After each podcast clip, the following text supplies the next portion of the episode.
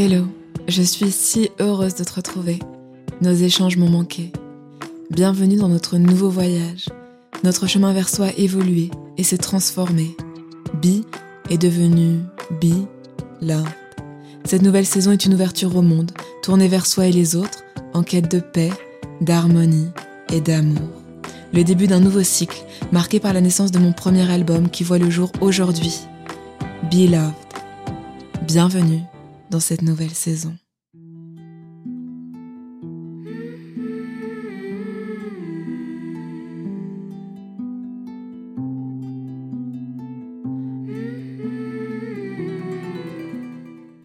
Si l'on m'avait dit qu'il me faudrait tant d'années pour réaliser mon rêve, je ne l'aurais pas cru.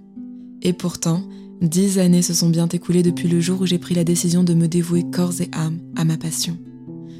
Love n'est pas juste un album, c'est le rêve d'un enfant devenu grand. Il symbolise l'espoir, la confiance et la persévérance. À travers lui, je veux t'encourager à écouter et suivre tes rêves, car par la pensée, le désir, l'action et la conviction, tout est possible pour qui vit avec amour. Dans cette nouvelle saison, je vais t'emmener au cœur de Beloved, te racontant les histoires, messages et significations qui se cachent derrière chacune des chansons qui composent mon album. Avant de commencer, je voudrais te citer un magnifique extrait du poème Invictus de William Henley. I am the master of my faith. I am the captain of my soul. Je suis le maître de mon destin. Je suis le capitaine de mon âme. Voici Beloved Mami Nyanga. S'il y a une chose que ces dix années de quête m'ont apprise, c'est qu'il n'y a rien de plus précieux, de plus beau en ce monde que l'amour. Pourtant, pendant longtemps, c'est la peur qui m'a guidée. Peur du rejet, de l'abandon, de l'humiliation, de ne pas être assez, assez aimé. On dit souvent que les gens qui ont le plus besoin d'amour sont ceux qui le demandent de la façon la moins aimable. Eh bien, j'étais ce genre de personne. Adolescente, j'entrais dans des colères noires, claquant les portes, criant sur mes parents, fuguant à répétition. J'étais insolente et indomptable. Ma rage était telle que j'étais constamment en colère, démarrant à la moindre contrariété.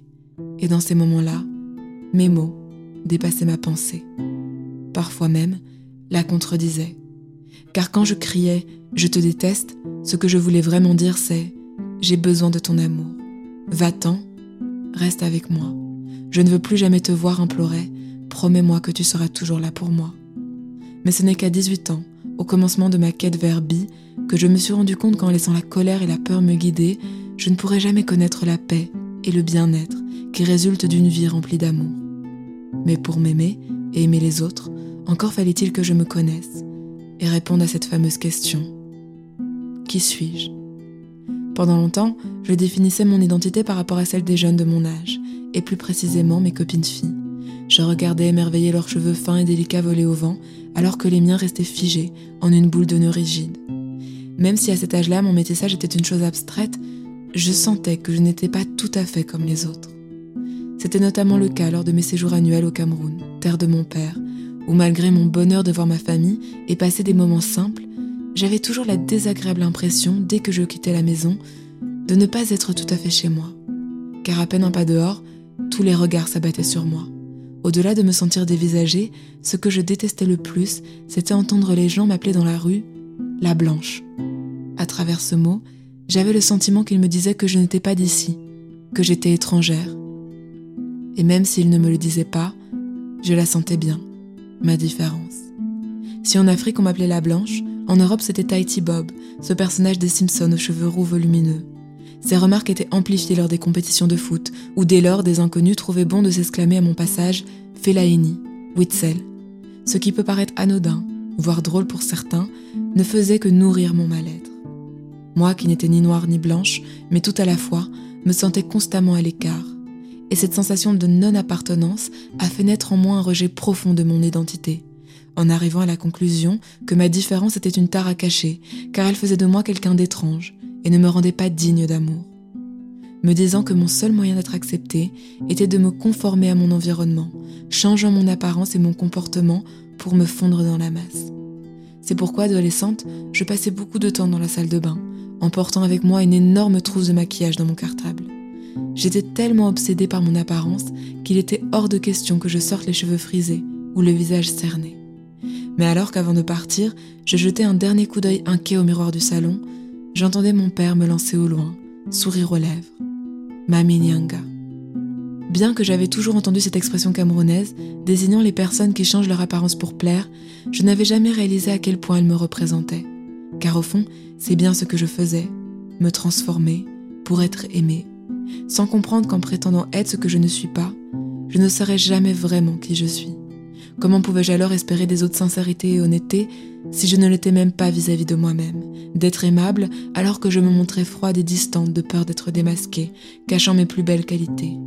Sans me connaître vraiment, il me serait impossible de vivre des relations saines et profondes avec les autres.